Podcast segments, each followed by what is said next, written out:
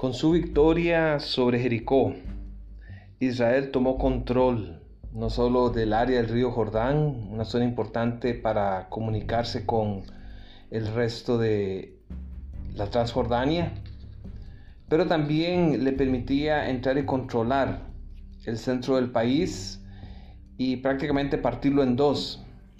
Para ello tenían que subir al área montañosa y conquistar una ciudad que era el control de las rutas en aquella época, que era, era pequeña, era un pequeño centro militar llamado Ai.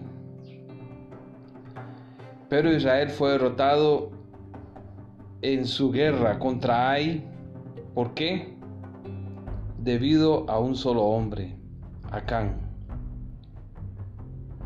Josué había ordenado de acuerdo al mandato de Dios, que no tomaran nada de la ciudad de Jericó, porque esa ciudad fue declarada anatema, fue declarada la primera cosecha, por decirlo así, la primicia de la conquista de Canaán, y todo debía ser dedicado al Señor. Él dijo en los versículos 17 y 19 del capítulo 6, Jericó, con todo lo que en ella será destinada al exterminio como ofrenda al Señor. Solo se salvarán las prostitutas Raab y los que se encuentran en su casa. Versículo 18. No vayan a tomar nada de lo que ha sido destinado al exterminio para que ni ustedes ni el campamento de Israel se ponga en peligro de exterminio y de desgracia. El oro y la plata y los utensilios de bronce y de hierro pertenecen al Señor. Colóquenlos en su tesoro. Luego ustedes conquistarán otras ciudades y podrán tomar el botín, pero Jericó es para el Señor. Pero Acán, dice la palabra de Dios, que miró y codició lo que había allí, tomando un hermoso manto de Mesopotamia, 200 piezas de plata y una barra de oro del peso de 50 shekels. ¿Cómo fue que Adán cometió ese eh, Acán cometió ese pecado? Bueno, es claro que de acuerdo a un comentarista, Acán siguió los pasos usuales del pecado. Primero miró, luego codició y finalmente tomó como nosotros. A veces o muchas veces cometemos el mismo error. Josué, como un buen líder, juzgó a Acán solamente cuando él públicamente admitió su pecado. Y condenamos nosotros a alguien antes de haberse hecho un juicio y una investigación.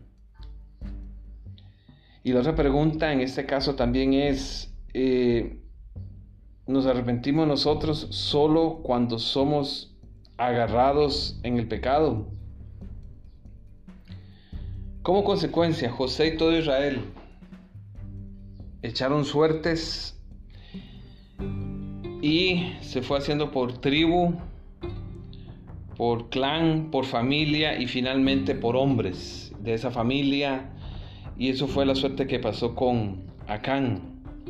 Y entonces Acán tuvo que pasar, tuvo cuatro oportunidades para confesar su pecado, pero no lo hizo y solo cuando fue finalmente señalado directamente fue que él dijo, sí, yo hice esto. Y entonces Josué exclamó, ¿por qué has traído esta desgracia sobre nosotros? Que el Señor haga caer sobre ti esta misma desgracia, porque digo a él, 36 hombres fueron muertos cuando trataron de conquistar la ciudad de Ai, debido a su pecado y codicia. Así es que como consecuencia Josué trajo a Acán y su familia. ¿Y por qué a su familia? Porque aparentemente por lo que dice el texto bíblico, sus hijos sabían de esto. Ellos fueron parte de, el ocultar el pecado en la tienda. ocultar lo que habían robado. Así es que el pecado los llevó a este punto y tuvieron que ser apedreados en el valle de Acor. El pecado solo trae sufrimiento y desgracia, no solo para la persona que lo cometió, sino muchas veces para su familia, sus amigos e inclusive para la iglesia que es afectada. La pregunta que queda es, ¿qué en cuanto a nosotros?